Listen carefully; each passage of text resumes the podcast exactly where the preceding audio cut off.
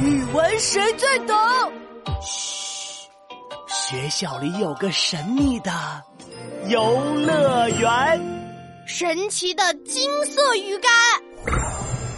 早钓鱼，晚钓虾，中午钓个癞蛤蟆，换上大钩和粗线，大鱼大鱼你别跑。哎，子豪，你瞧，诸葛先生在那钓鱼呢。别人钓鱼都静悄悄的，生怕鱼儿跑了。诸葛老师倒好，钓鱼还哼着歌呢。我猜，诸葛先生肯定是一个钓鱼、唱歌、洗澡、唱歌、上厕所也唱歌的人。闹闹，子豪，你俩在那嘀嘀咕咕的说什么呢？啊，哎，子豪小心点啊，别踢到我的金色鱼竿儿。呃，这金色的鱼竿有什么特别的呀？哎呦，这鱼竿可神了！喏，这跷跷板，这自行车，羊毛毯，还有这些吃的喝的，都是我用这根金色鱼竿钓上来的。我才不信呢！这根鱼竿细细的，一看就不牢固，怎么能拉这么多东西上来啊？诸葛先生吹牛皮，蚂蚁下水能摸鱼，哈哈哈哈哈！切，哎呀，就知道你们不相信，在大语文游乐园里，神奇的东西多着呢。我看看，好，呃，你帮我把这根香蕉挂到鱼竿的钩子上。啊，香蕉钓鱼？我给你钓个厉害的，嘿，看好喽。一个好比喻胜过钓大鱼。我的比喻是，弯弯的香蕉，它就像月亮似的。哦，有动静了，水里有东西。快来帮我一下！哎，哇，好大的月亮！哟，月亮的，哎呦！就是乐园里旋转木马顶上的那盏月亮灯，去年就丢了，居然用金色鱼竿钓上来了！哎呦，嘿嘿，太神奇了！诸葛先生，是不是往鱼竿上面挂个香蕉，说一个比喻句，我想钓什么就有什么？那哪儿成呢？弯弯的香蕉就像月亮似的，香蕉是本体，月亮是喻体。你拿着金色鱼竿，把本体作为诱饵，就能把喻体钓上来了。哎，子豪，我们也来造比喻句。我也想用金色鱼竿钓东西。我已经想到一个了。闹闹，给我找张纸。喏，我口袋里刚好有卫生纸。好，我把它揉一揉，再搓一搓，最后捏一捏。噔噔噔噔，一只燃烧的火炬做好了。嗯，纸火炬做好了，然后呢？然后我把它挂上去。哎，看好了，写个好比喻胜过钓大鱼。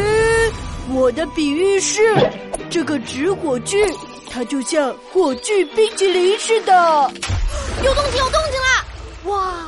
我看到水面上开始冒冷气了，是冰淇淋的那种冷气。呃呃，我拉，我拉，我拉！闹闹，你过来帮我一下，这个火炬冰淇淋半天出不来。呃，我帮了你，等会儿冰淇淋一人一半哦。来了来了，呃，加油，再加把劲儿！哦，出来了出来了。呃，怎么只有脆皮圆筒啊？上面的冰淇淋呢？哈 哈哈！子豪，冰淇淋在很深的水底，你钓它上来时，温度慢慢升高，它早就融化了。啊，融化了！呃，这这，诸葛老师，你为什么不早点跟我说？子豪，没事没事，脆皮圆筒也好吃啊。来，我们一人一半。接下来换我玩。嗯，我想想啊，比喻，呃，比喻。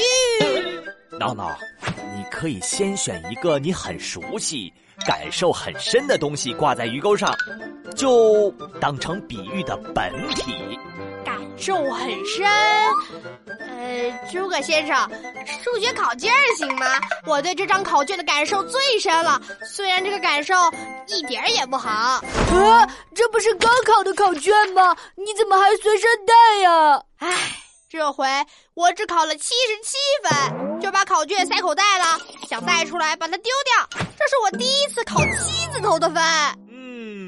看来这张试卷给你的感受太深刻了，就用它来做比喻吧。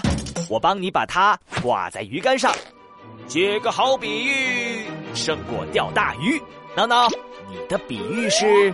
试卷上的七十七分就像两把镰刀，伤到了我的心。闹闹，你的比喻句太厉害了，我一下子就感觉到了你的伤心。嗯嗯，唉，以前数学考卷只有四面，这回考卷却有六面，我没看到这一面还有题目，两道大题忘做了。要是，嗯，要是我做了这两题，我我还能考九十六分呢。闹闹。我和子豪的感受一样，我觉得你写出了今天最棒的比喻句。真的吗？是啊，这句比喻既传达了外形的相似，又表达出一种伤心的感觉。以后我一看到镰刀，就能想到你考了七十七分的事儿了。不要不要，以后考试我再也不会粗心了。这位先生，你赶紧忘了吧。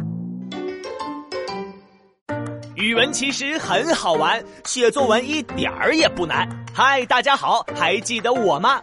我是大语文游乐园的金牌主持人诸葛乔治。今天闹闹和子豪写的比喻句真是太有意思了。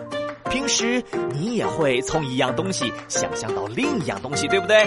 有时这两个东西外形很像，有时这两种声音很像，甚至你对两件事情的感受很像。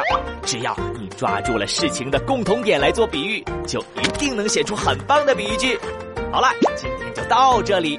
下一集，子豪和闹闹又会遇到什么样神奇的事情呢？想知道的话，就跟着我继续听吧。大鱼们游乐园，未知的快乐。